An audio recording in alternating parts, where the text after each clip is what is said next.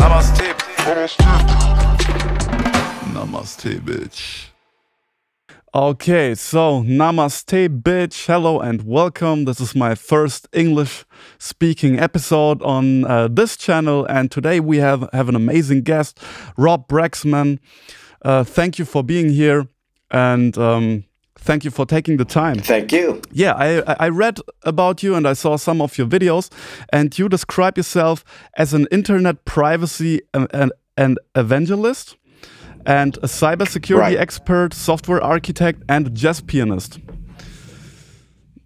That is quite a lot. Right. that is quite a lot. Sailor, sailor, this that. What lots of other What is it? What is it that makes you um, a cybersecurity expert? I watched a lot of your videos. You have a great YouTube channel with over over three hundred thousand subscribers, and I'm really amazed by the knowledge you have. Um, and I'm curious, where do you know all these things from? Uh, before we get into the details. Ui, Namaste, Bitch. Kurze Unterbrechung. Erstmal vielen, vielen Dank für den bisherigen Support.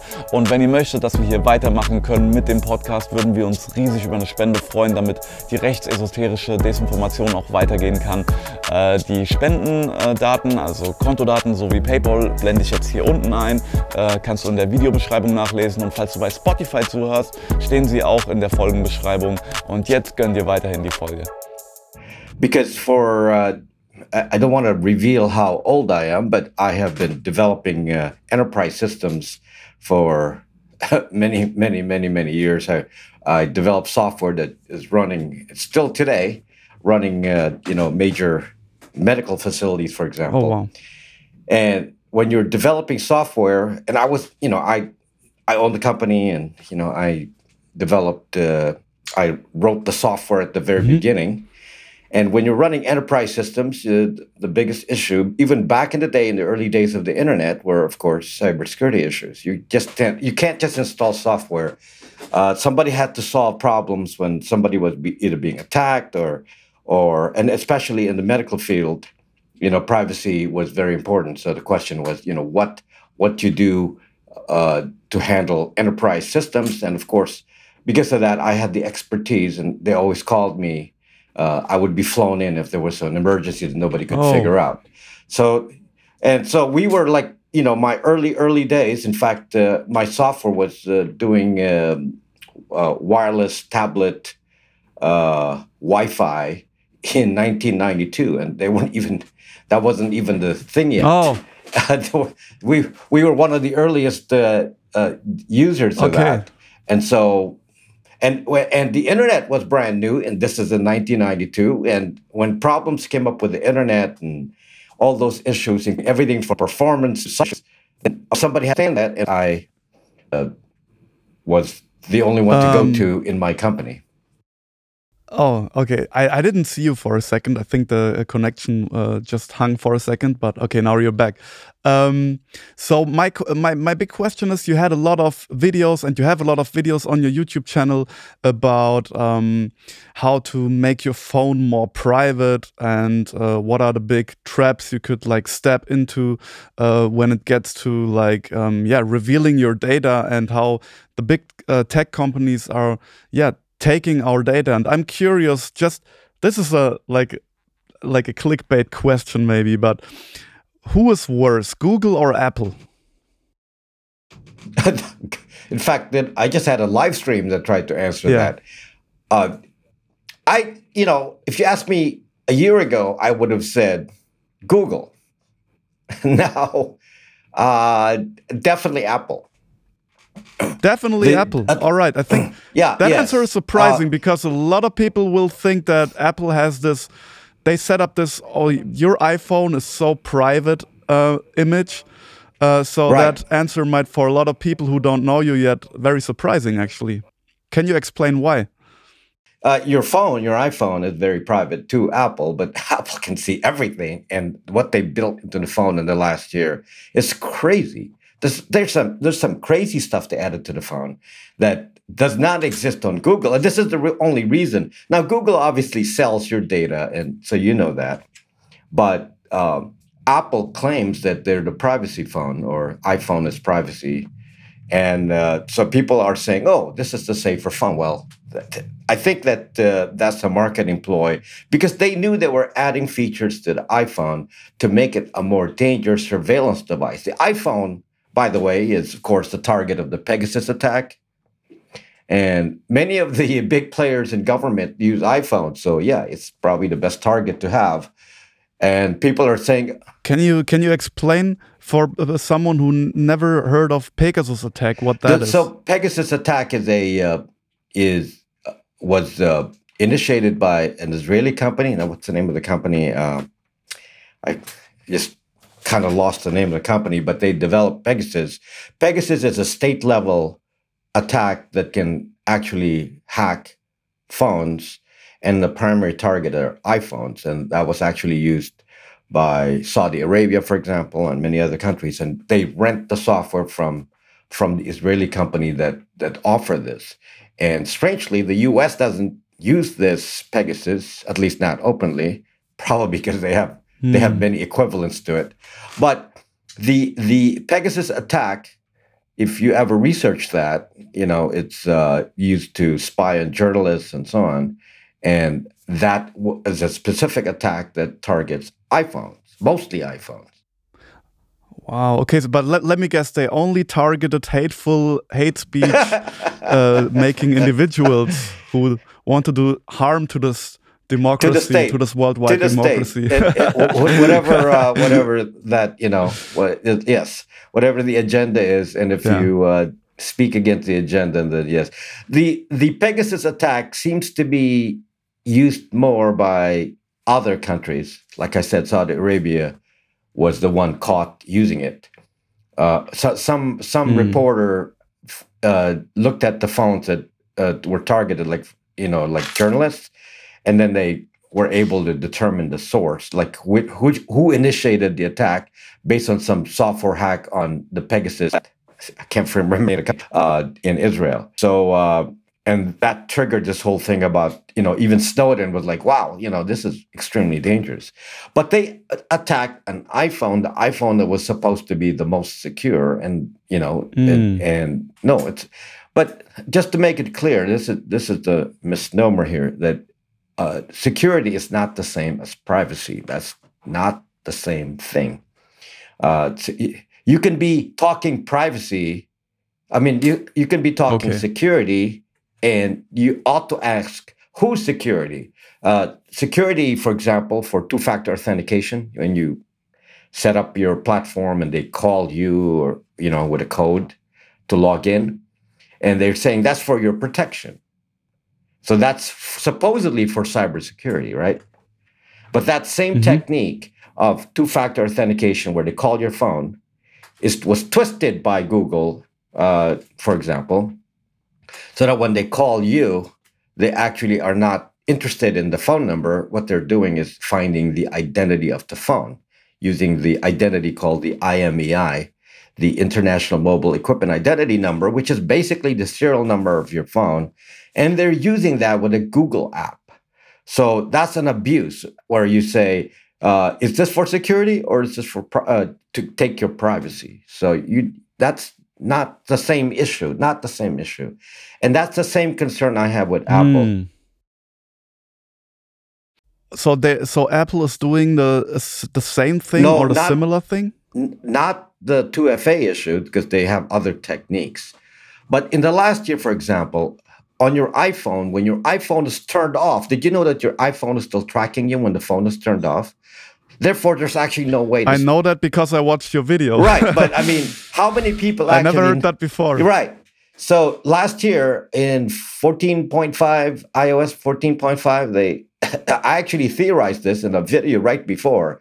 I said, uh, if anyone would do this, I would think that Apple might do this because they have a capability to do a a um, uh, low energy way of tracking phones using Bluetooth low energy. And they already have a mesh network that can do this because of AirTags. I said, if anyone could do this, Apple would do it.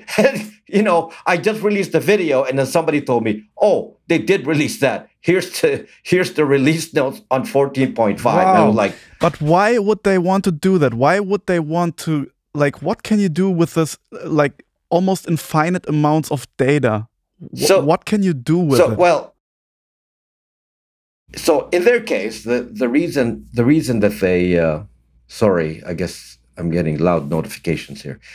In their case okay. the reason they they supposedly use this feature is so that you you don't lose your phone. So if you lose your phone they can go track it.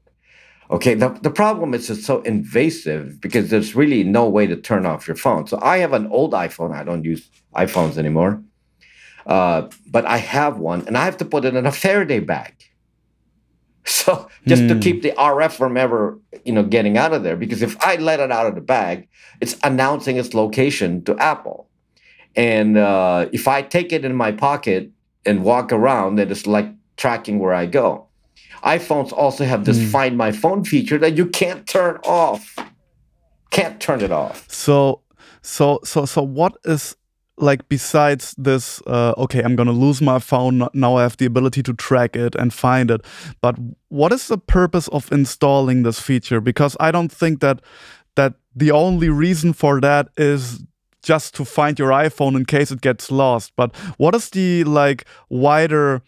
I don't Uh, want to say agenda because that sounds so conspiracy-ish, but you know what I mean. Like, what is the I- reason I, for uh, that? you know, I to be honest with you, I I'm questioning, uh, I'm raising questions about that, and obviously we will never know for sure what the actual reason is. But let me just add one really major feature that that Apple added that has no explanation for me because I don't know why they would add this uh, and how it benefits you.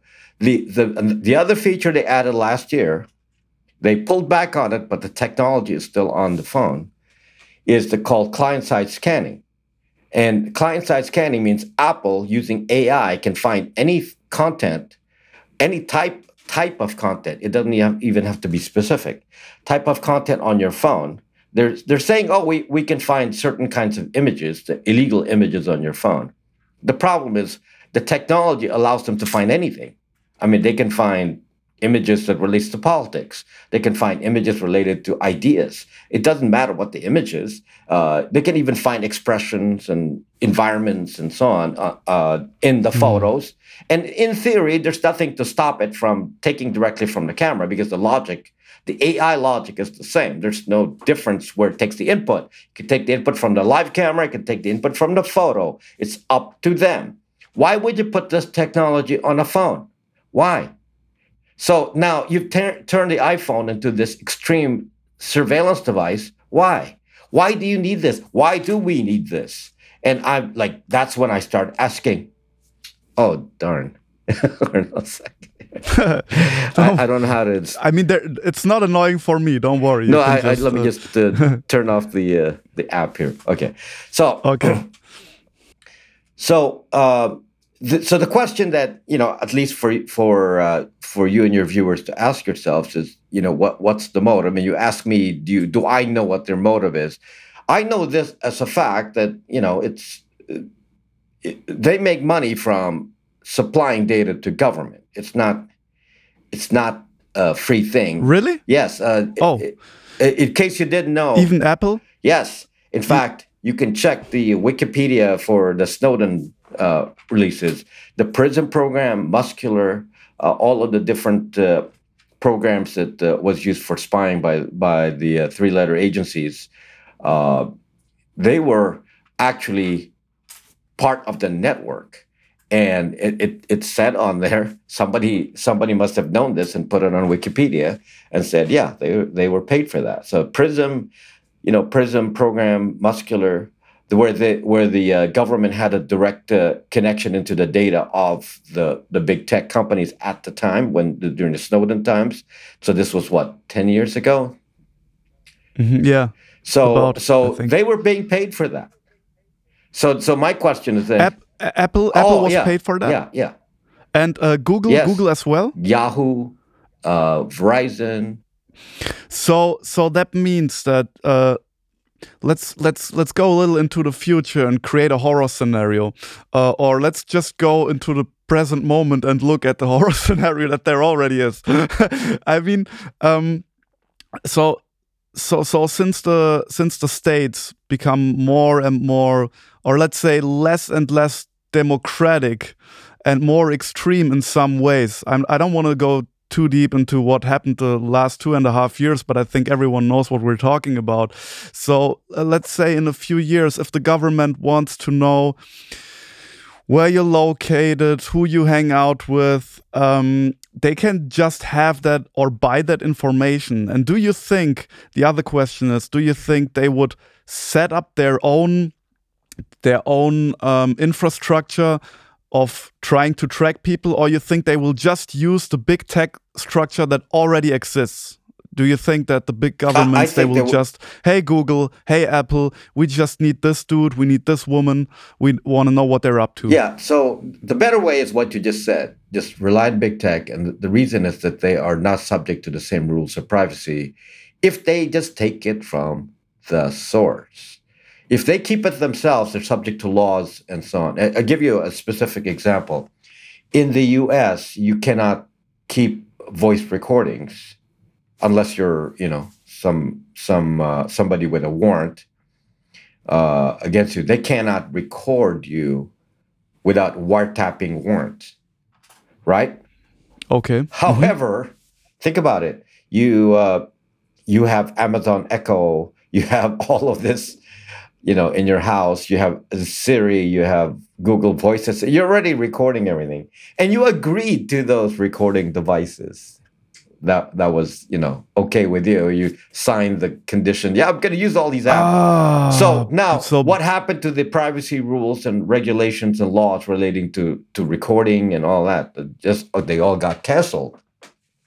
So now one of the the tricks in government is at, you know at least with three letter agencies is voice printing. Voice printing is one of these hazy laws. Is voice printing a recording or is just getting a fingerprint? And in order to you know not not get into that the snowden raised the issue uh, that maybe they keep the voice print elsewhere meaning if private companies kept the voice print what, what, what is law? voice print? Voice print is where you talk on the internet or on the phone or any phone network or anything where your voice is captured around the world, and it will recognize your voice. And you know, it can find you by voice. So Oh, okay. So if I'm in Guatemala uh, and I'm on the phone, um, I have like my own watermark in my voice right. and they can track that down. Right and it would be immediate. They, you know, it'll just pop up on their screen. Now the question is, voice printing apparently is a technology that you know we don't understand. We we don't even understand if you can hide your voice with this, and uh, if they can find, they it was you know used to find you know the terrorists and all that. Uh, it, it's a technology that they have been working on since the Soviet times, and apparently they perfected this. And uh, and Snowden was the one who talked about it.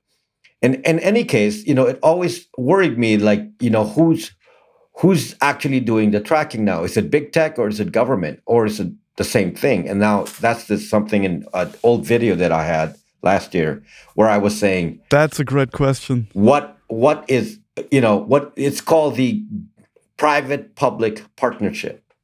And this exists in all the big countries, you know. I'm sure Germany is no different. So public private partnership. So you can't really draw the line anymore. And some of the stuff that, for example, you know, with the with the privacy laws in the EU, we think, oh, you know, the the Germans are protected because they pushed the, you know, the they pushed all the privacy laws. No, because the privacy laws are very narrow and they don't really apply to how government uses them, as an example. So I don't know where the data can be used. And that really is what bothers me. This, you know, don't give data to just everyone because it's permanent. Someone has it. Somebody can use it, whether it be government or bad guys or big tech or whoever else can use it, or uh, some agenda that we don't even know. So we're not conspiracy theorists. We don't know what the agenda is. Yeah, exactly. I I had the same question in my mind. Uh, like, is there actually a, a big difference between big tech and the government, or are they like so connected that they they already became kind of the a similar or same thing, or is there some kind of synergy that goes way deeper than we actually thought about? I guess it, um, it I guess it depends on if they have the same objectives if you look today, it looks like they do have the same objectives. At least, yeah. If you talk about the, you know, the the deep state, the people who are actually the permanent workers of government, uh, versus the elected ones that keep changing every few years, uh, there seems to be at least here where we are. Uh, I see kind of a consistency in in the opinions of the ones that are actually running the show and three-letter agencies, for example. As you know, that's been you know revealed in the press many times about uh, what what the thoughts are of the guys running those three-letter agencies. They seem to be consistent. So mm. uh, they seem a little bit more. They seem a, they seem to think in a little different way than maybe the average person. so I don't know what their motives are that, that, that the, the whole thing sounds incredibly um, scary and frustrating maybe because it sounds like oh my god there are these huge and incredibly all-powerful almighty institutions and companies and what can i do? That's the question. Like what can i even do? Because i I, I once tried uh, this operating system Lineage OS, uh, which you all also what you like rooting for, as far as I know. And um, yeah, it's like this um, de-googled phone. Like it's uh, like uh, you, you you can explain way better what a lineage is, but it's basically like a, a de-googled Android, right? right? It's like an Android without without the Google services, right?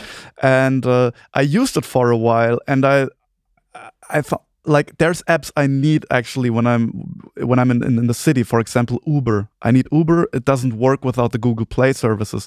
So there are so many apps nowadays that actually need the Google Play services or uh, need need like an original iPhone. Like it seems like I have the choice between having an iPhone, having a, a normal Google phone, like a normal Android, or having a de-Googled phone, but a lot of apps or some apps don't really work, like banking apps, um, trading apps, and all that stuff. So, is is is there like a is there a good fix to this problem? Uh, I can you know I actually have a spare full Android phone for emergencies. So you know, get an old phone with all your Android features that you need, and you can use that when you know you need to. But to be honest with you, some of the stuff you're talking about, you can do on a browser. So if you just sacrifice a little bit in convenience, you can run Uber, Lyft, and all that from a browser on the phone. There's no real limitation. Yeah, I did that.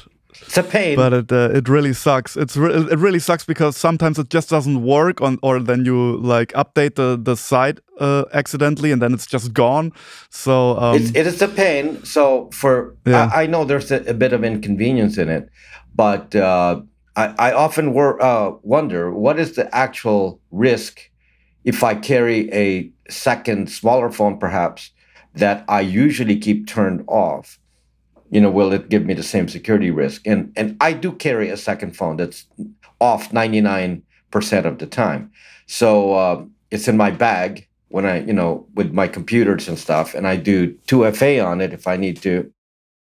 And it's mostly off so, but when it's off, it's not a security risk. And if I don't do any activities on that device, or if it's used for limited activities like Uber, then uh, what are they tracking? So you, I always think to myself, what are they seeing when I'm using that?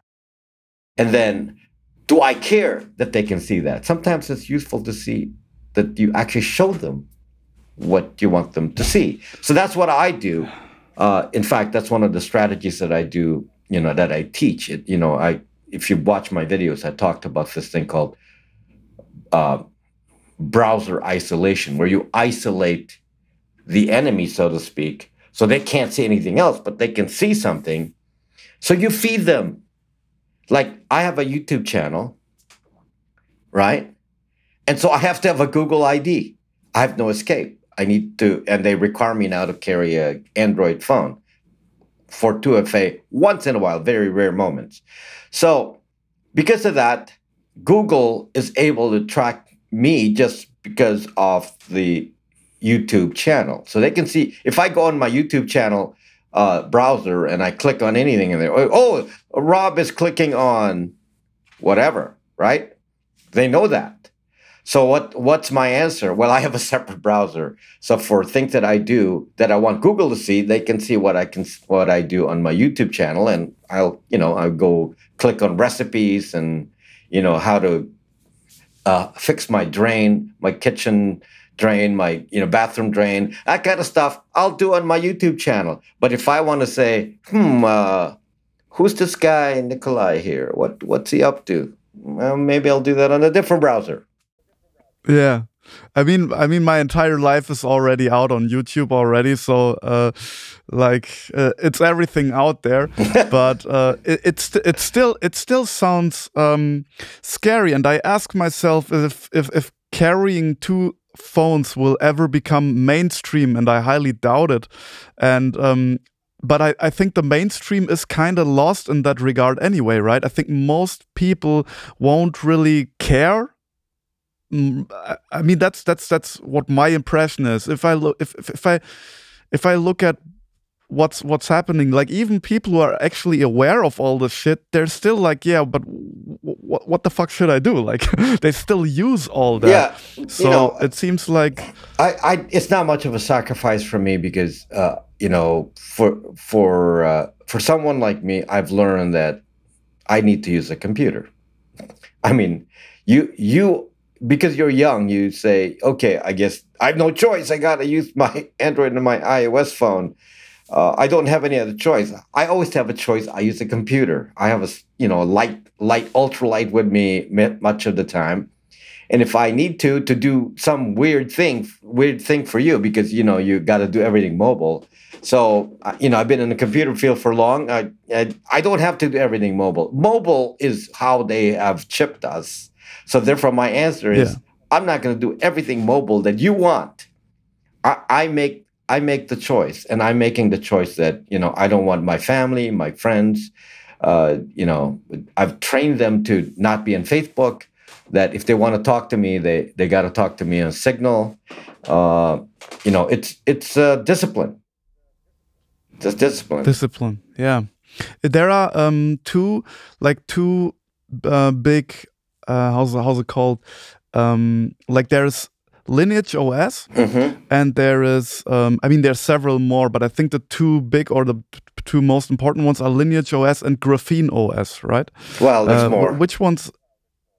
There, there's more, but I, uh, like I, I think the the ones that are maybe the most user friendly, kind of, or that could could become like best usable for mainstream I, I, users I, is like graph- yeah graphene is probably the most restrictive one it's really made for people who are more hardcore so if you're oh okay so what you're saying for example mm-hmm. where you want to use you know any kind of app that's much too hardcore for more pe- for most people so i would say graphene is for the hardcore uh, i don't i don't uh, normally use graphene the, the one that's more middle of the road that's similar to lineage but a little better is Calyx OS, and that allows you to install more apps. It's less restrictive. I have my own. It's uh, Brax OS, and it's it's similar to Calyx. It's uh, less restrictive, but better than Lineage. Lineage OS. The reason you know we have to use that is because it supports more devices. Whereas you know Brax OS only works on a Brax 2 phone, and Calyx OS works only on Pixels. So there's limitations mm-hmm. on each one of these because you know there's only so many so such limited resources. No one can program for every phone. So yeah. So we're we're kind of every year somebody has to reprogram when there's a new model. So we're kind of limited. We we stick to uh, the phones that we can do, and so so in general, you know, you I pr- I suggest people use the more the more re- less restrictive uh, OSs just because if if it's hard for somebody to use, like an average person, then they're not going to do it. They're not using right. Yeah. So most of the people who, pr- who promote a graphene are are in cybersecurity. So okay, that that's fine if you want to do that. Uh, you know, I, I can't push that to the average person because they're going to say, "What about this app, that app?" and then you lose them right? They, are there any are there are there any um any platforms apps and services uh, where you say, okay, don't ever use these. Like, definitely not that. For example, don't ever use Google Drive. Right. Or don't ever use the iCloud. Right. So, in the on a the Google phone, you don't have to worry about anything Google since you cannot even run anything Google. It doesn't right. work. The reason yeah. is, you know, a, a program nowadays is not just the software or app you put in. It it attaches to existing libraries. So normally you know, apps come with a pair, the app code and then the library code. Well, the Google library code is not on, in the, the Google phone. Therefore, the Google apps don't even work. They just don't even work. Mm. So therefore, there's nothing to yeah. fear with Google apps on a the Google phone since you're not going to be able to run any. So since that's not the issue, then what is the danger? What is what are the dangerous apps you can run on a, for example, a Google phone or even a non-Google phone? Well, the main one is Facebook or Meta or you know Zuckerberg. Anything owned by Zuckerberg is extremely dangerous. They've been doing things, you know, they've been trying to trick the system for years. And in fact, the the guys stopping Zuckerberg are actually Google and, and Apple. I'll give you an example. Facebook was tracking MAC addresses of phones.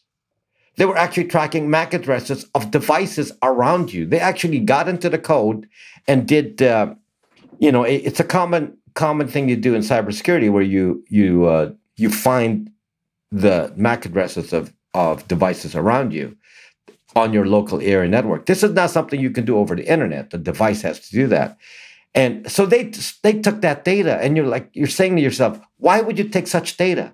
That has nothing to do with Facebook. The reason is they wanted to track every device in your house. So if you go to your you know favorite store uh, the network can detect the MAC address and say, ah, I've seen that MAC address before, and this applies to mobile devices. And that is the kind of danger that, you know, Facebook, of course, is in every, in most apps that have any kind of Facebook like button. Facebook is running on, on every website that has that. Just like Google Analytics is running everywhere, Facebook is running on all these sites. So Facebook can actually see what websites you go to. Uh, so the, the danger of tracking on the internet is actually with two apps, Facebook or Meta and and uh, and uh, Google, and so you cannot discount you know the power of Facebook in here. So you got to be you got to think about that. So in my case, I, I always say Facebook properties don't use them, and that includes Instagram and that includes WhatsApp. No, because yeah. it and it's actually in the what and what it's in the uh, um, what do you call this? The uh, terms of service that they share data. Terms of service that they share data yeah. between those apps. So and also here, what what can they what can they do with all these MAC addresses? So let's say Facebook knows where in which store I go, and they know who are the people around me because uh, did I get that yeah, right? Yes. They they they even know yes. what what phones are yeah, right, around right. me in a certain distance. right. Okay. So what can they do with? I mean, the, that that sounds like that's an incredible amounts of data, right. right. It's so hard to analyze, and they they probably won't analyze. There's not a guy sitting there oh. and uh, like checking the MAC addresses, but there's a huge algorithm oh, or right. whatever uh, scanning that. But what can they do oh, with easy. that oh, data gosh. besides I, besides marketing? Be, besides marketing, besides oh, marketing, I, I, I, can already draw a lot of conclusions from that. Oh, the one, the big one, big one is called a relationship map.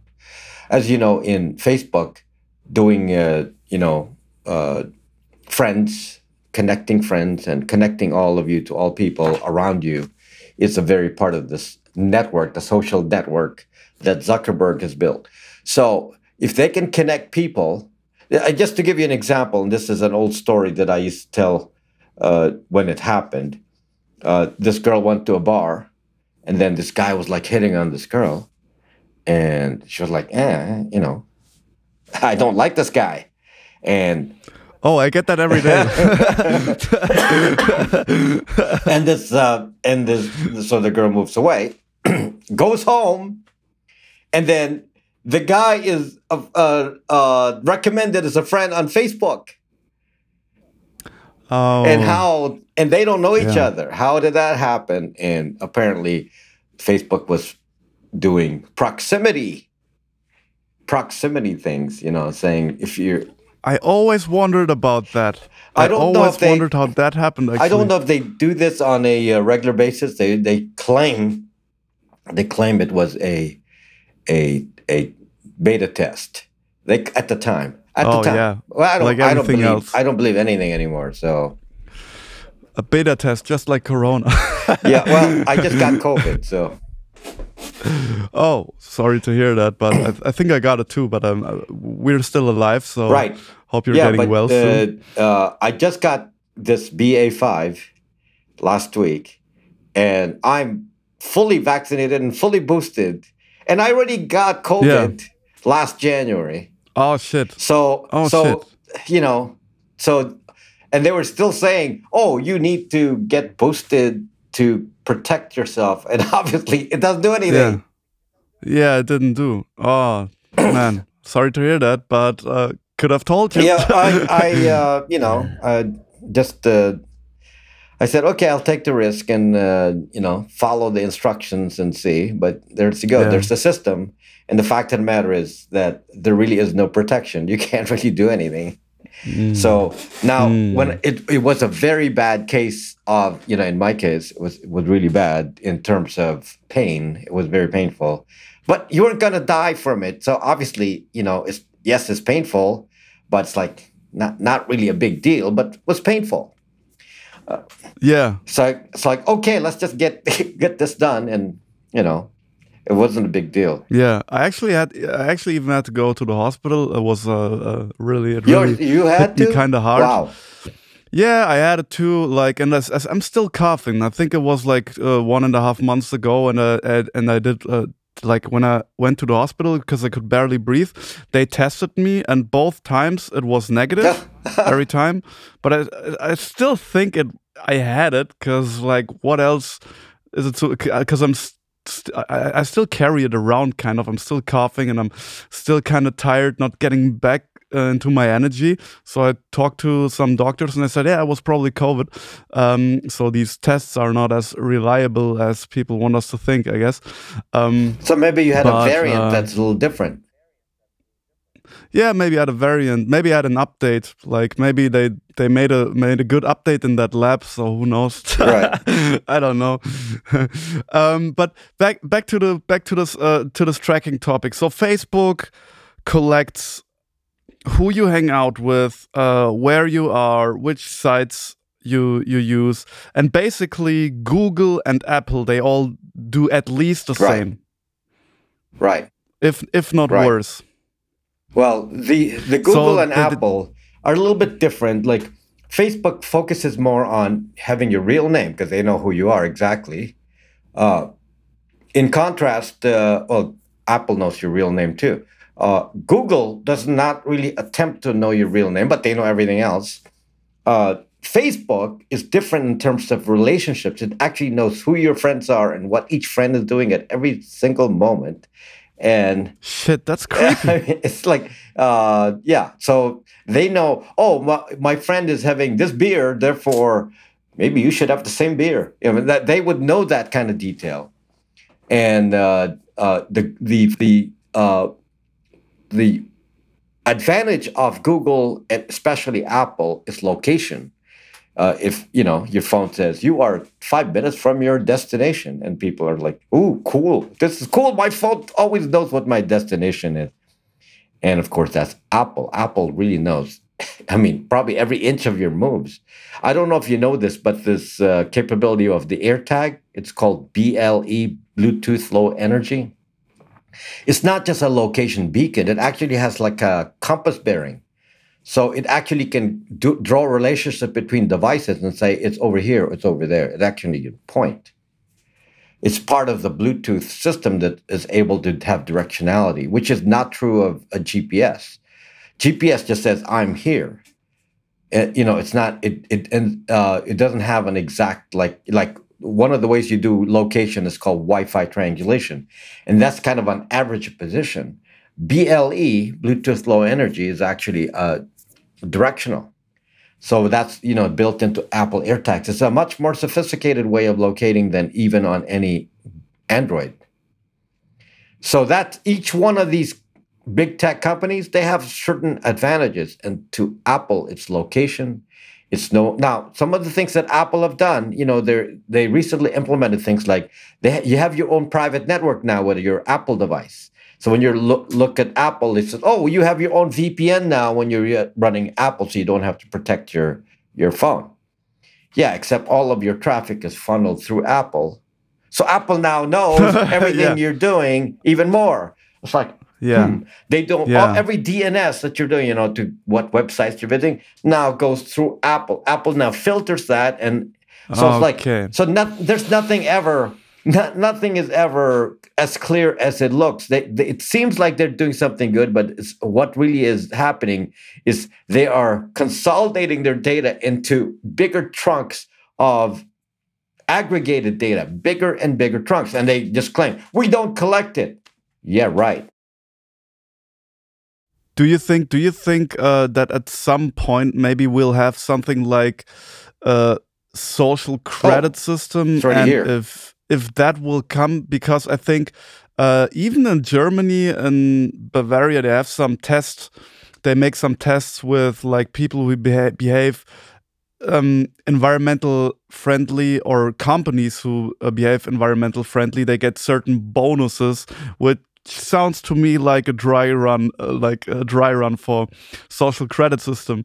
And if that will come, do you think the government will use the already existing infrastructure of created by Facebook, Apple, Google to um, yeah keep this make this thing work out the like this they're already system? doing it in in various ways and it's like in little amounts of course china they, they do it more openly.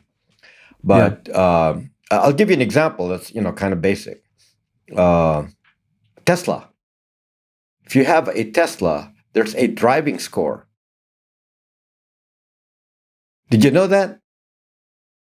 So when you no. drive it, okay. I didn't know that. So when you drive a Tesla, it actually evaluates your driving. It gives you a driving score, and it actually, you know, will do turn by turn. You, you know, how many how many times you you you hit the brakes and if you're in the average or above average or below average. And then you, it's basically a social score on driving. And um, you know and um, the problem is it's not accurate. And this is always the fear that i have with data that somebody collects and they make a determination on you. And what if the logic was flawed? What if you know uh, the the uh, th- there's a bug and it always collects information that says you made a mistake. Except on a Tesla, mm. the mistake is always in the same spot. You drive to a certain position and it always makes the same determination that you're screwing up your driving at this spot. And so a third party is judging you, but they're judging you incorrectly. This is like no recourse you're like you're you're being blamed you're being given a bad grade and you can't challenge and say you're not collecting the right data. Yeah. It, it really bugs me it makes me mad. and what, what is it what is it what is a driver score? I don't even know what like what does it do or what for, is the for like... example if you come too close to a car if you uh, brake too quickly yeah. you accelerate too fast things that uh, they figure uh, are are affecting your safety they give you a score. Now what is this going to be used for? In theory in theory, this can be used for insurance.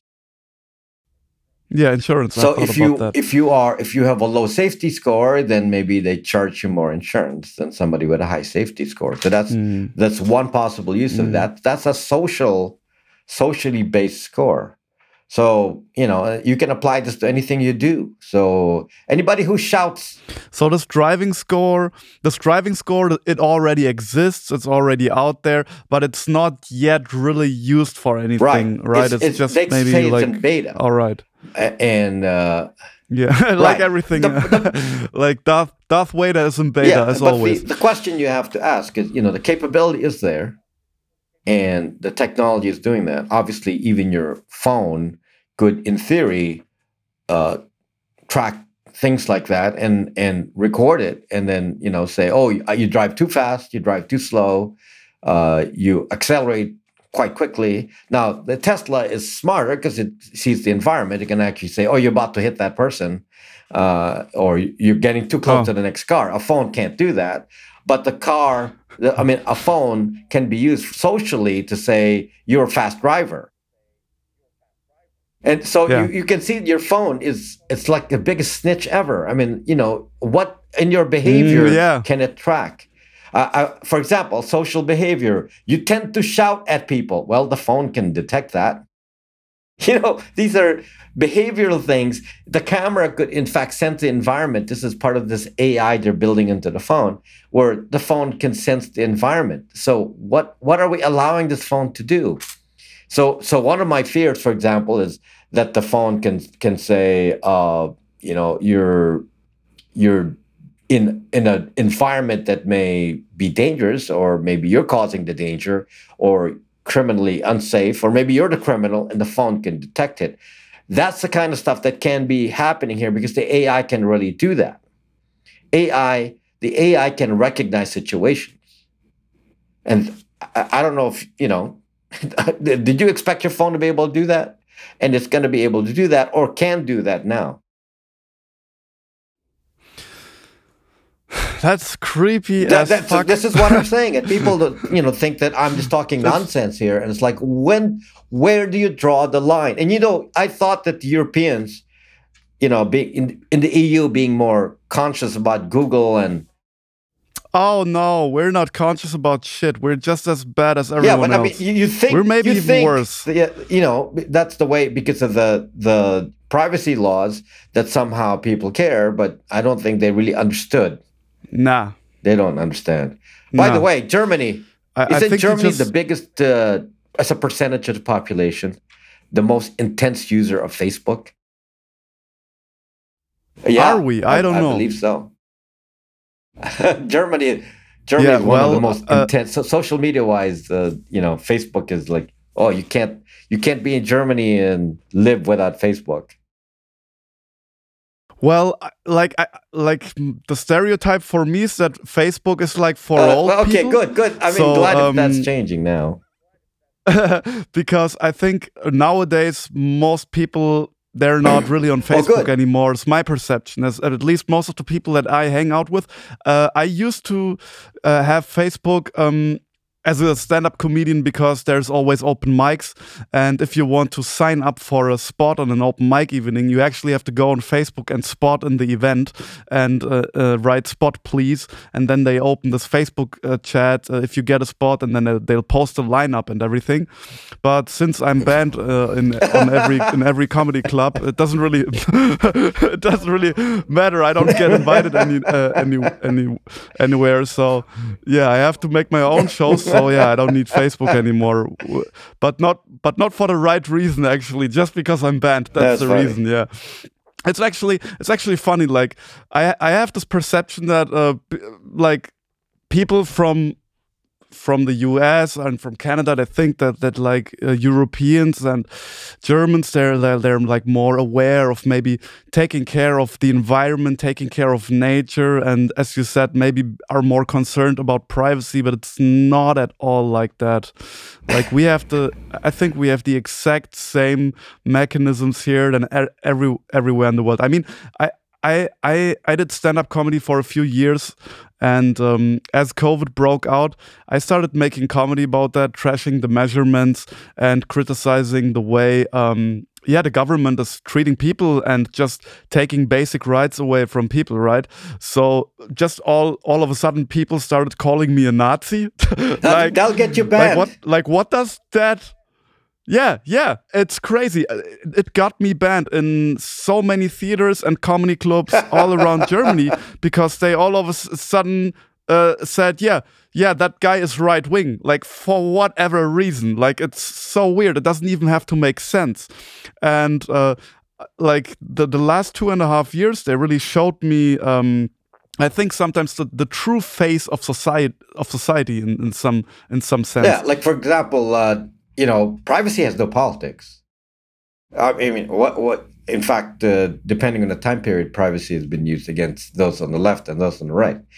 Al- Although in Europe, the definition of left and right is completely different. But the the uh, but the uh, you know saying right wing is not really the it's really a pro-establishment and anti-establishment, and uh, yeah. so you're exactly. you're anti-establishment. Therefore, they will call you you know whatever.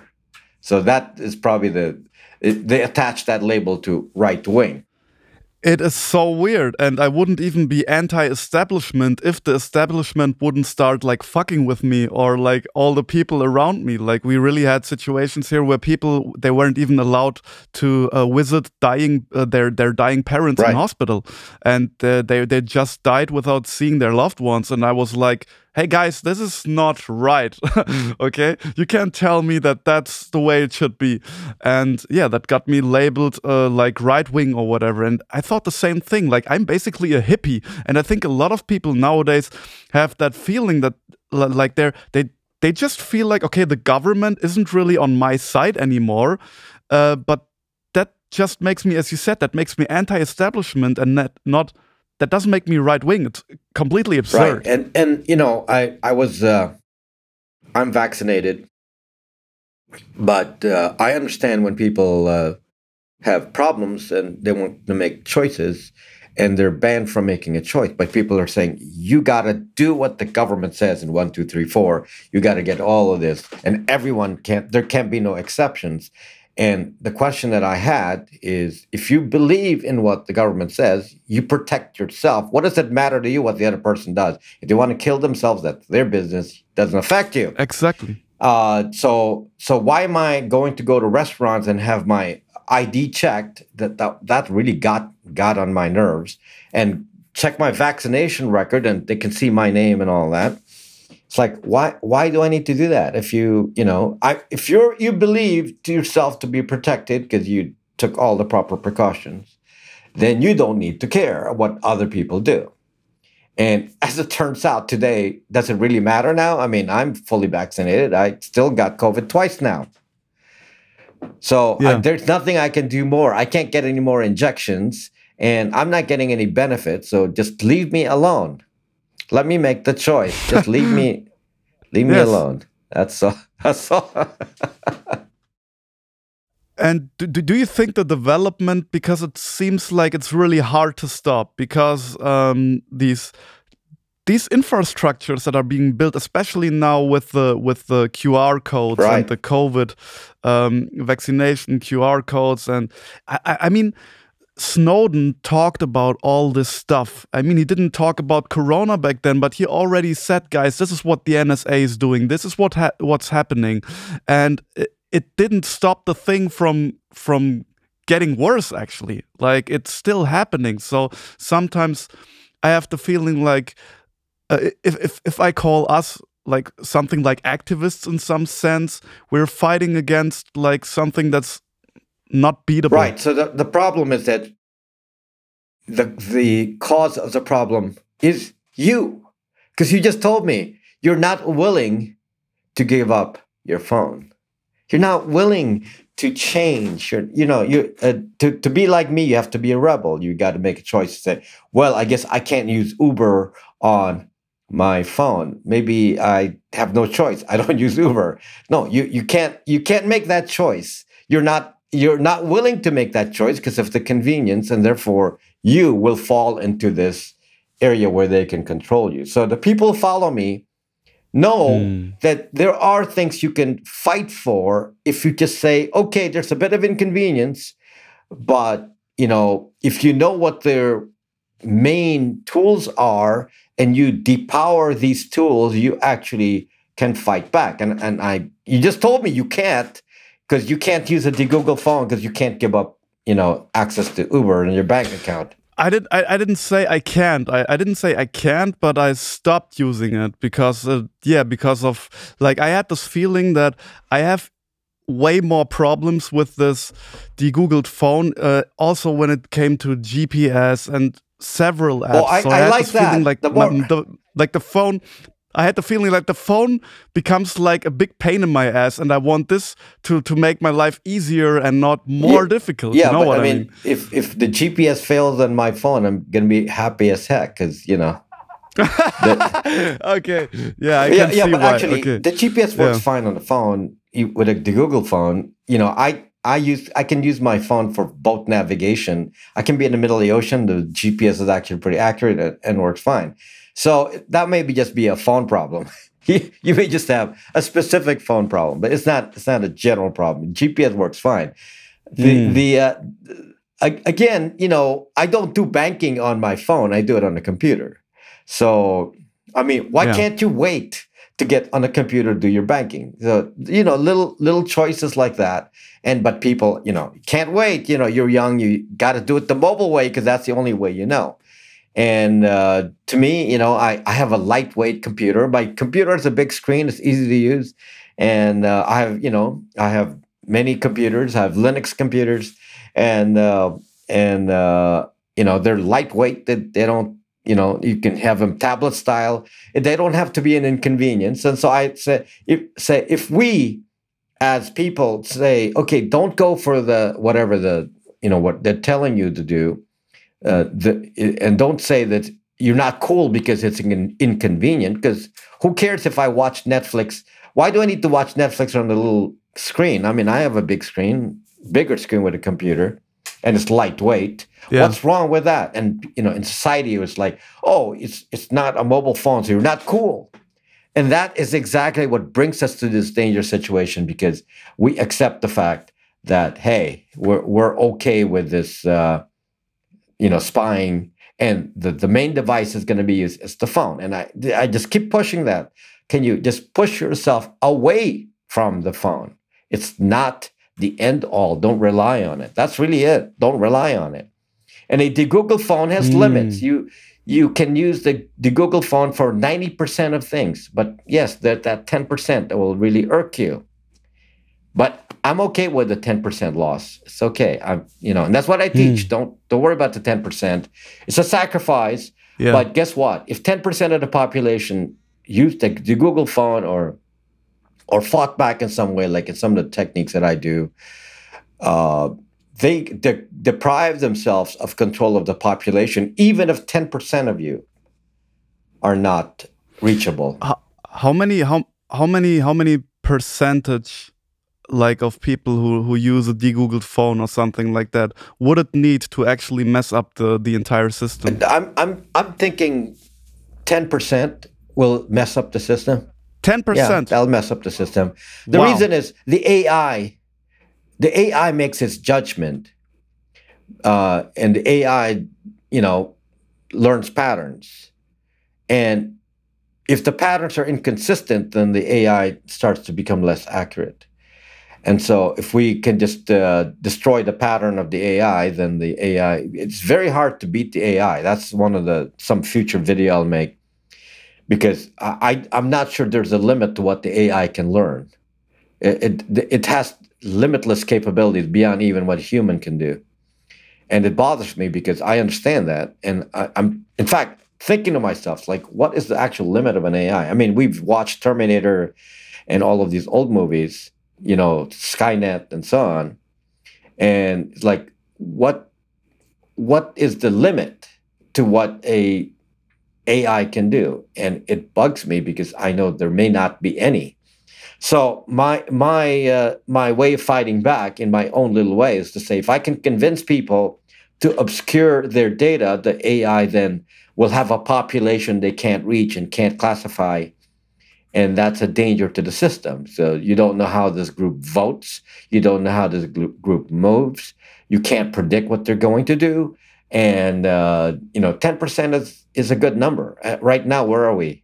it's like uh, you can check my my YouTube subscribers against the total population. You, you can see no, there's nobody. 0.5 No, no, it's, percent i don't know even smaller yeah. than that. I got like uh, I have what 17 million views on my channel, and it's like that is like a drop Yeah. in the bucket. I mean, how many people have seen my videos? Yeah. Let's say let's say a couple Yeah, million, two, three million people have seen me. Uh, I'm in the world population. I mean, that's like nothing. Yeah, well, uh, you gotta you gotta work harder on your YouTube channel to uh, save this planet, as it seems I think like I'm being me. I think I'm being shadow banned. You know, you're you're you're banned outright, Yes. but I know that problem but very well. uh, I, I'm sure I'm also shadow banned. So, so I there's nothing I Mm. can do.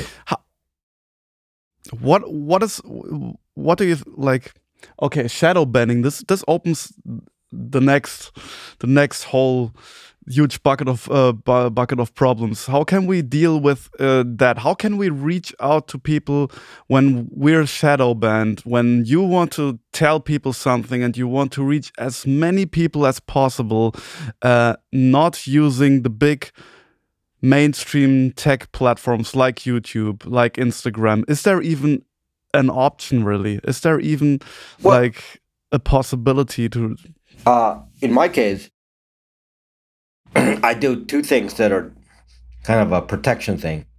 Uh, on my videos, I always announce at the beginning of the video that I'm on this other platform, Odysee, Odysee.com, yeah, and uh, yeah.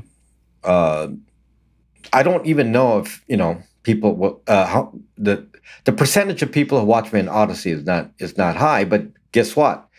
About a quarter of my subscription is on Odysee now. So I have uh, seventy seven thousand plus, almost seventy eight thousand subscribers on Odysee. Wow, I know. that's a lot. So I am now the number seven creator on Odysee, and all I do is say, I'm, you know, on, in in in uh, announcing my video. I always say I'm on Odysee.com, and then, and Yeah. uh, I have a similar number. I have uh, I have my own platform, Braxme, and uh, uh, you know, social media. So they can at least reach me. That's also where my store is and everything and my subscription count on Braxme is about the same, about 70, can't remember now, but somewhere around 70,000 or something. So now a quarter of my, of my, uh, no, more than a quarter, less than a quarter, but anyway, because I'm at 303 365,000 on, on YouTube.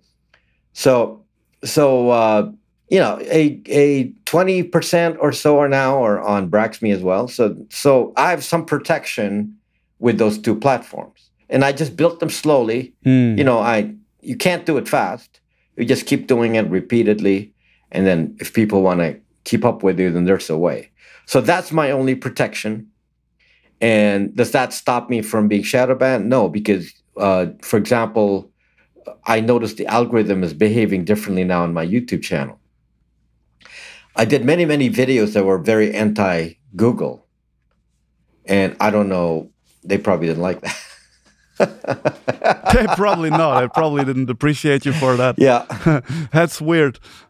It's funny that Google actually uh, they made this. Uh, I don't know if you heard of that, but they uh, they gave this uh, freedom of speech award or something, or, or, or Are you kidding me? some they get they had so, some some freedom award or online freedom of speech, something like that, like kind of an award for like freedom of speech, and they gave it to the YouTube Oh, CEO. oh, yeah, yeah, But oh the funny thing is they hosted it. So Google gave Google gave the award Oh to themselves. Like oh like oh my god, we're so Oh amazing. gosh. Like Are you serious? we're so free and liberal. Yeah, yeah. Oh no, no my shit, no shit. You can actually read I, that I'm up. so scared Susan, of Susan, what to say. Su- Susan, Oh, Susan God. Wojcicki, Susan Wojcicki is the YouTube C- CEO, and uh, Google hosted these awards Oh and my gave the award to YouTube So, of CEO. course, that's a scam Yeah. right there. I mean, doing uh, doing even the award show, that's that's one of it's, it's a way to influence you, influence the average person, Yeah, sure. to think a certain way.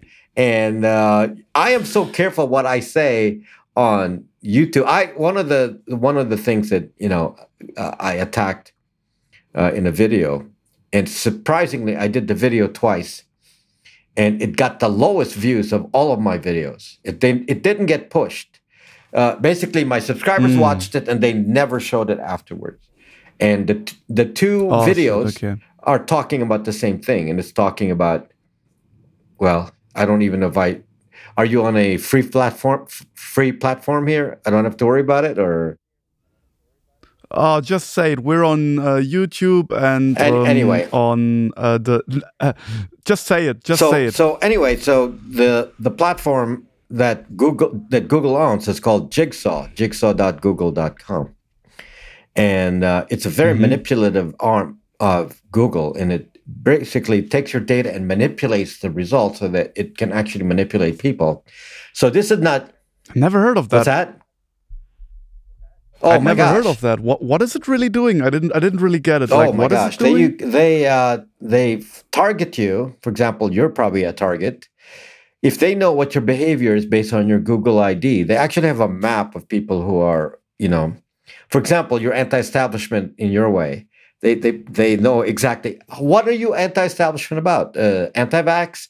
Then they have a they have a map of everyone in the world a map and they can actually pinpoint where everyone is and where you live uh, and what you believe and and what they used this for was to uh, they uh, they partnered with this company in the UK Moonshot CVE again when I did these videos twice the the videos were um, you know I talk about on the live stream and and nobody you know unless you you actually listen to my show and and and and heard what I said, it's never shared again. And obviously, they're really restricting these videos. And Moonshot CVE, wow, uh, actually is part of the, the the main strategy was to change Google search results based on what you believe. So if you if they say you're you're uh, uh, a white supremacist or a uh, you know, anti-vax or whatever the categories are, anti-environment. uh, you, there's a long list. You know, the, you know the usual uh, the usual liberal uh, list.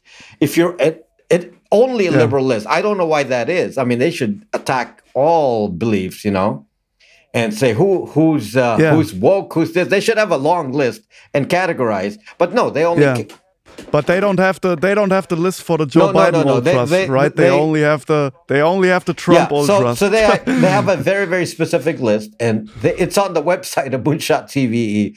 And I actually, uh, you know, put the, in the video the map that they showed in there. I actually picked a town in Texas and and drilled down and showed all the Google IDs locations in this little town, so you actually know who your neighbors are that that have that have these certain beliefs. It's crazy. Anyone anyone can uh, access I, it. I think they took that map down, so they probably because they saw my video. I don't know. And then that video, and that video crazy. was, uh, uh, and they still talk about it. You know, They, it's it's uh, basically the agenda of a Moonshot CVE. This is the danger of the the AI and the privacy issue. That's the application. This is really why I talk about what I talk about. Moonshot CVE is the true evil that I'm trying to isolate for you and say, hey guys, that's the direction. That is what this is for. This is not just a social score. This is worse than social score. You're concerned about social score. They don't need to know, social score. They know you, Nikolai. These are your beliefs. We have a list. Everything you search for, everything you search for is on the list crazy. So they actually know, oh, uh, you search for certain topics, therefore you must believe that. Wow. And so this is why this is why I'm okay. in privacy because this really upsets me. It should upset everyone, and they won't want me. They yeah. don't want me to say this. They don't. They don't want people to hear what I'm talking about. And this is exactly what I'm saying. That they are already doing this. The original intent of Moonshot CVE was to find, and this was apparently, according to Snowden, was in association with a three three letter agency. Well, four letter because it was the GCHQ. Um, but in association with the three letter agency, they wanted to find Muslim extremists in London and they wanted to change the internet for this population. So they they targeted certain individuals based on their search results and said, okay, this kids, young people, we're going to change their internet. So they actively changed the internet of these people through Google. So they changed Google search results and so on. That was the original target. In, in which way? In which in, in which way? Like they they tried to push moderate, like, like an moderate. Okay, like if they're right. extreme, they'll get more stuff right. that makes them less less right, less dangerous. So that was the original the original okay. plan. So when when when I heard of this, you know, six seven years ago, I said, okay, uh, sounds good in theory. Okay, because you know we were concerned mm. about terrorists back then. So sounds good in theory. I said, I bet you this will be misused. And of course, what did I say? Uh, everything yeah. I'd say, if, if yeah. I can see how it can be misused, it is misused. So this one said, well, we're going to use it yeah. only against terrorists. All right. Now, ev- except everyone is a terrorist now. Remember, now everyone right. is a terrorist. If you, yeah. if you uh, are in the U.S. with anti-woke policies and you don't want woke policies to be taught to your to your children, then yeah. you are a parent terrorist. Yeah. So that's kind of craziness we have to deal with. That's the CIA calling you right it? now, huh? I'm I'm already I'm already excited for this episode to have like at least four or five clicks. I don't even know if your uh, your market will know me. So no, my my my mark like I think uh, my followers won't know you, and um, but I'm like super like I'm super excited about all this stuff. I mean, I already had a Lineage OS phone before I actually found you on the internet, and um, this is um, and I was like, you're you're the first guy uh, I found on the internet that knows so much and talks so deeply about this whole stuff and you just put out information i never heard before um, that was for me sometimes hard to believe uh, because i was like oh my like especially this uh, stuff you said about apple and how they can like even track down everyone you you hang out with um, through this uh, yeah mac address tracking or what it, what it is. Like i was like that's that's just that's I don't know. I don't. I don't even know what to say about that. I think it's it's fu- it's fucking scary. Yeah, and, and, and the, the, the, problem is that it gets worse, and and you know what we talked about now is a level that I don't even mention anymore too often because I know it's going to cause me to get shadow banned. But it's true. Everything I just said to you, you can go check. You can go to the website of this Moonshot CVE. You can go look at Jigsaw and read between the lines. It's not obvious. They they're obviously make the websites for this, like jigsaw.google.com. They make the websites look pretty and you know looks like they're doing good things. Look underneath what they're saying and say, what is this capable of doing? It's the, yeah. these capabilities. Yeah. The, the AI, for example, in in Jigsaw is used to to filter the comments. If you go to the New York Times website and you make any negative comments, let's say you know you're anti-establishment like you, and you type type on the the you know a comment on the website or e- even on Facebook and Twitter, I think, uses a different algorithm, but Jigsaw is now one of these tools where they can say, we'll let the AI strip out and ban or remove comments of individuals. Uh, the AI is doing this, not no person. So you can't even fight the AI. I mean, it's going so fast. And then it will just strip out stuff and make a decision that says, ah, you're, you're, you know, you're teaching something we don't want, and then filter that by AI. And this is the free world we're in. Yeah, we're all free but but what what can we okay besides okay so so I want to make because this is incredibly I mean exciting but also frustrating to li listening to all this. So on the one hand, what we can do is de-Google our phones. I mean, there's no way to de-Apple an iPhone. Uh, I found out a while ago, but you can de-Google your phone. Okay, that's one thing um, where there's there's a solution for that. Is there anything else we can do besides like okay my approach is i always tell people uh, speak your mind. Even if it's scary uh, say what you think. Even if, if it gets you banned even if it gets you in some kind of trouble. Just do it anyway. Um, See, i don't because i don't uh, i don't it, do that. It, I, I i i have a different philosophy with that. And there Okay, okay, so okay. you're right. You know, th- this affects our freedom, and how do we deal with that? So I know how the opposition works. So the opposition works by knowing each one of you. So it knows your Google ID, it knows your identity, and because it knows your identity, it knows what you think, and then you'll be targeted by Moonshot TV, and they're going to give you, uh, you know, things on your Google search and stuff that tells you that you're losing the battle. So don't even try. Uh, it's so inconvenient to, hmm. to, drop a phone. So don't even stop using a phone. It's inconvenient for you. All of these things that you know they know are are you know kind of that that's going to hit you and and be sensitive to. uh, they're going to push it to you because they know you're easy target because they, they know what you believe. So the, the solution that I have, and this is, you know, it, this is part of the reason for the, the Google phone. It's identity.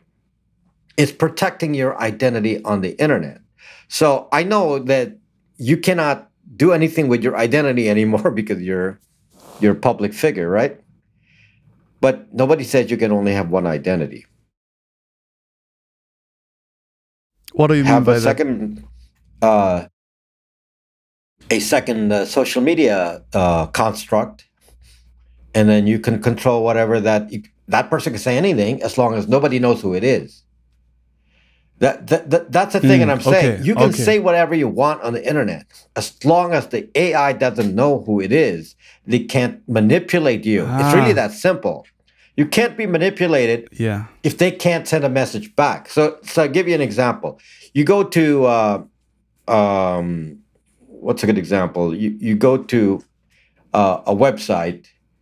Uh, let me see. You go to, uh, let's say, social media, and you you you talk there, and if they can spot you and say, "I know who this person is" in another platform, they can send you a, a subtle message through another platform that can try to dissuade you and control you or or even identify you or even blacklist you. But if they don't know who you are, how can they fight back? They can't target you.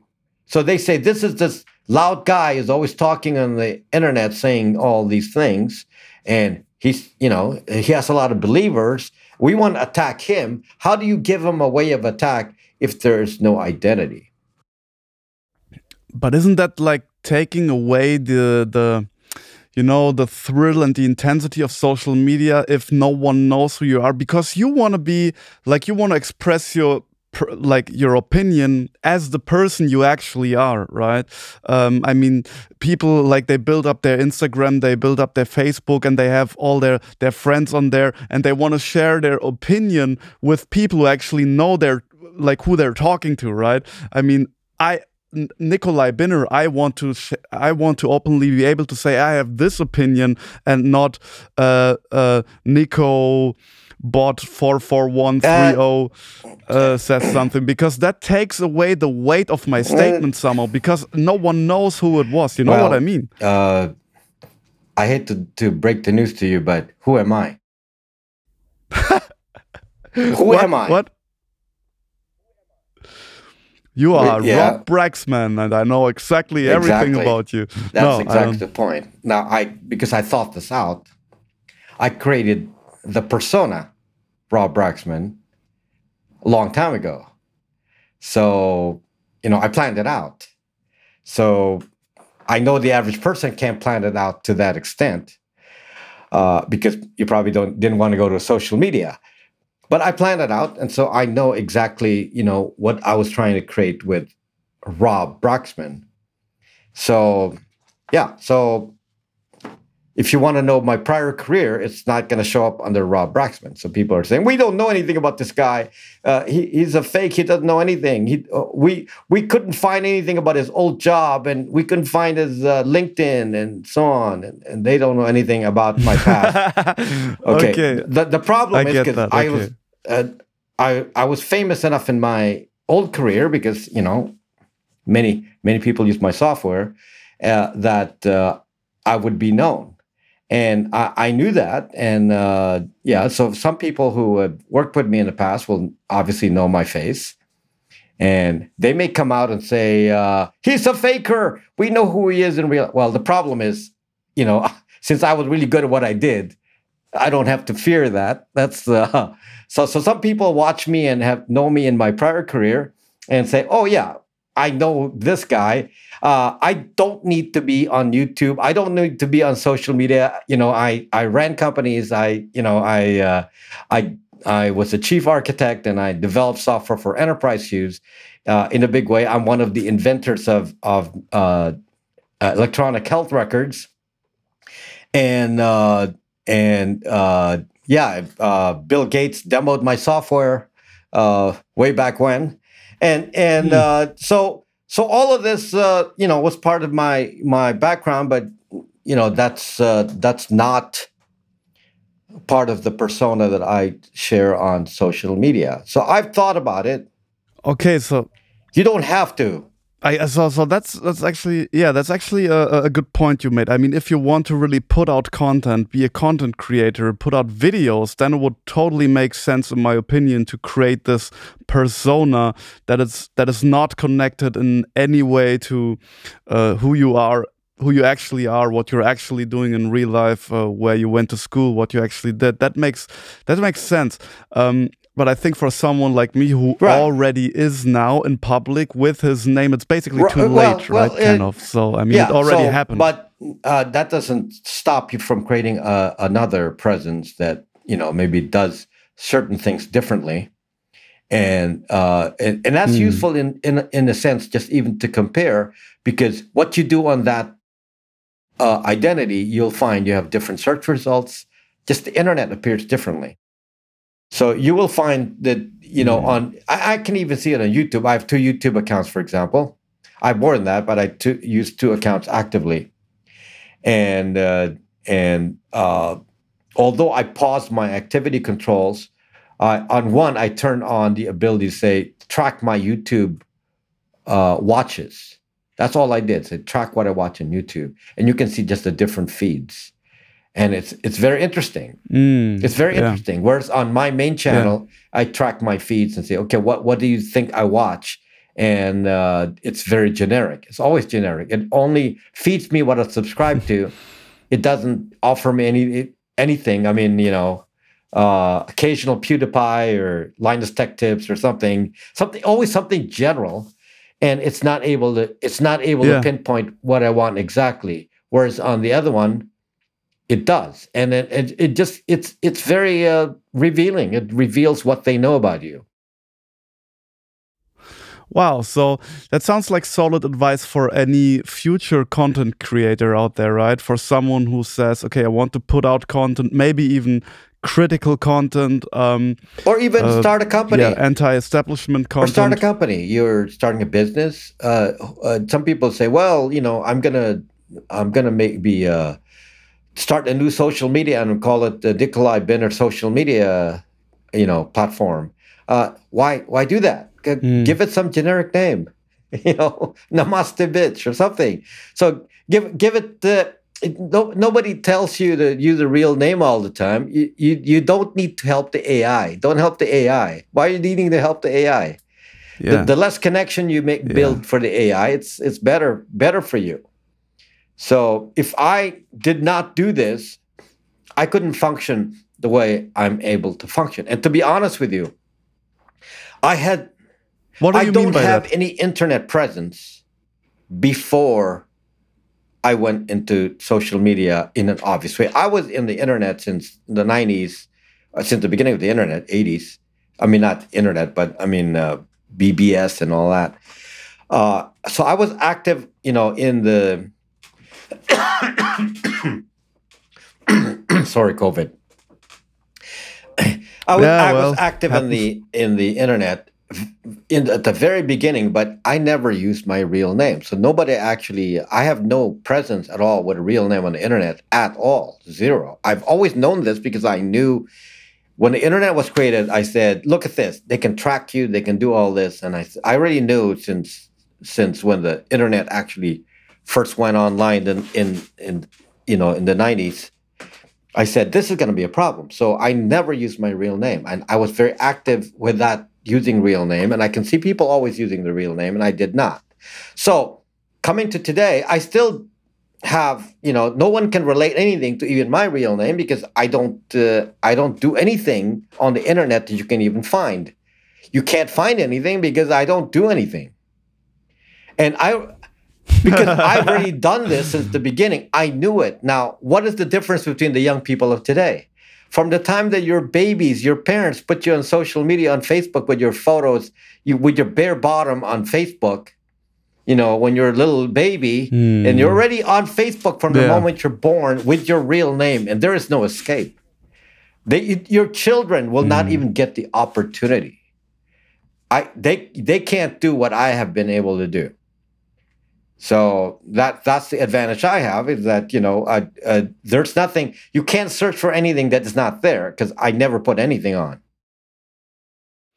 But I mean, there is the there is the possibility to to do it like you, right? If I get children, for example, and I'm not gonna upload their photos on Facebook, and I'm Yes, uh, gonna tell them, okay, if you ever sign up somewhere, use a use a Right. fake uh, account, use a fake name or whatever. How hard is that? Uh, so so the possibility is, yeah, it's not hard. The possibility is still out there, right? Well, the pro- the problem is facial recognition and AI will will do the match. And this is the other thing I did. I said Ah, I will not it. match Yeah, my- right. Okay. I, I you I will not match my name to a face.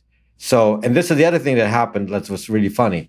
People on Facebook started to use my photo as their profile photo because I encouraged them.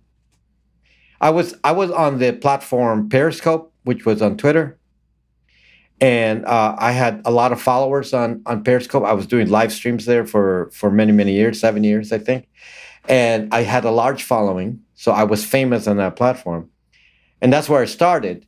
And I said, "Hey, use my photo as your profile pic." So on on Facebook now, a lot of people use my photo uh, for fun as a joke as their profile pic. So now, confused to mess up the face confuses the right? AI because they say, "Who is this guy really?" Because I'm not on Facebook, so and they're showing my face, and the AI said, "Well, who's who?" Because you know, it's obviously not real because it's using all the same photos. So But once you linked your face, uh, once you linked your face to to a name, um, like, like, is it too yeah, late? yeah, uh, Then is it like it, it already right. happened? Uh, it's it's a little bit late, so you uh, you you then can uh, change the message. Maybe you uh, uh, suddenly get moderate points of view. uh, suddenly you're pro establishment. well, yeah, maybe I, I'll just throw, I just throw all my all my uh, all my ideologies overboard You, you, uh, and everything everything you, I think you, about. you, you tell your followers, oh, I'm over here on this one. Uh, and then, oh, Yeah, by the way, on this channel, uh, I've changed my mind. I'm now, you know, I'm uh, I'm pro Yeah. big tech. I like, yeah, I love it's it's spying easy. is good. So guys, it's easy. So guys, it's easy. You just have to become a totally different person. so that's pretty much.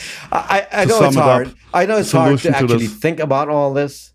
I did. I I never said my Yeah, my uh, m- what I do is easy, and some of the stuff that I'm Mm. able to do is, as you can see, is is was done because I had, uh, you know, a lot of pre planning. It's I didn't do what I did here. I didn't just come out of the blue and said I'm going to do this. You see, I already had a career. I already had a company, and uh, uh, you know, I I. Uh, sold my company and uh, and I said, okay, I, I need to do this because I believe in it, and I did this, and I don't have to do this. I mean, I'm I'm not poor. I don't have to, I don't have to go make money on advertising on YouTube. Uh, but uh, Yeah. uh, you know, I I do this because I believe in it, and people are saying, oh, this guy's a scammer trying to make money from you. It's like I don't have to do this at all. I don't have to do this. The only reason I do it is I really, really believe in it. Yeah. Cool, amazing. So, um, thank you. Uh, yeah, thank you, thank you for your work. And um, if people out there, if you want to uh, check out his content, check out Rob Braxman on YouTube. Is uh, is or is it just Braxman It's Rob or Braxman, Rob Braxman Tech Braxman is the YouTube? name of, of the channel. Rob Braxman Tech. Rob Braxman Tech. We'll we'll link it. Uh, we'll link it uh, down in the uh, in the description. So uh, and also your website will link down here. Um, so you can you guys can check out everything that's online um, from from this uh, mysterious Rob Braxman that I still don't really know By, who he by is. the way, when I when I came up with the name uh, Brax, I found out that uh, yeah, there was one company uh, uh, when I got the domain Brax Brax Me, uh, which was I Yeah. don't know 13 years ago, I think. Uh, the uh, there was one company with the name Brax, and it was in Germany. I guess it's a clothing store. oh really, Brax. Well, I don't know what they're doing. So, I, gue- I guess they're not doing the same no, thing but uh, as you I, uh, I said, darn, I thought I was the first one, and then that uh, company uh, Ah. had the. Uh, I was fighting the domain with the German company. It was funny. Well, don't don't worry. This this uh, company is obviously not very famous, so uh, I never never heard of that. So doesn't seem like to me you copied someone. I think no one heard of Brax before. But oh, there, there there comes one last question to my mind, and I think I already asked it again. Uh, but I asked it, but I, st- like okay.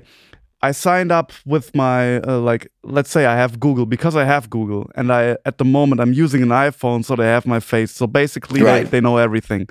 Um, is is there any way I can kind of undo the damage or is there any way besides using a de-googled phone which helps messing with the with the with the AI and the algorithm but is there anything I can now do to get something back or is it too late? Disinformation. That's a key word. Disinformation. Well, that's that's what I'm doing yeah, anyway. but I mean, uh, uh, you know, occasionally doing opposite days where you do opposite, uh, and you don't have to do this, you know, in in a video. I'm talking about doing searches. You know, what are you searching for? Ah, What are you, what websites do you visit? You go opposite. Uh, so so in my case, Mm. I have I have a daily routine. so I yeah, I have a daily Really? routine and I always go to certain places that I won't normally go to, but I always visit daily, uh, and to make sure that they can see what I do. this is a war. This is a free society.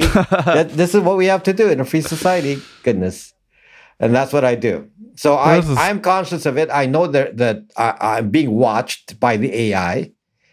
Uh, I can be, I could be w- being watched by three-letter agencies, but likely the AI is the one that I need to worry about. And so, uh, so I make sure the AI keeps looking at me and saying, "This guy is under control. He's under control. He's Mm. he's you know he's he's uh, okay. pro establishment at least to some extent." So. Hmm. Wow. Okay.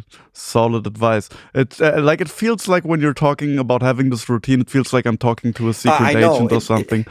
but It- actually, it's, it's kind of like that. Uh, uh, but you're just a guy. But you're just a, a- guy who wants to like keep his privacy online, and that's the that's the, that's the weird thing because it sounds like in order to really be kind of private online, you have to Yeah, be a I- secret agent. it, it- it is like operating like a secret agent. That's exactly that's exactly my my uh, the point of my channel. It's is we have to act proactively, kind of like secret agents, and let's look at it as fun. It doesn't have to be a serious thing. Make it fun, and then. Uh, because I look at it Yeah. as fun now, it's part of the challenge. Let's try to beat Zuckerberg. Let's zuck the zuck. How do we zuck Yeah. zuck? Let's so, suck the so we try to find Yeah, ways to zuck the let's zuck zuck, the and um, you know, Zuck was so upset with me. Yeah.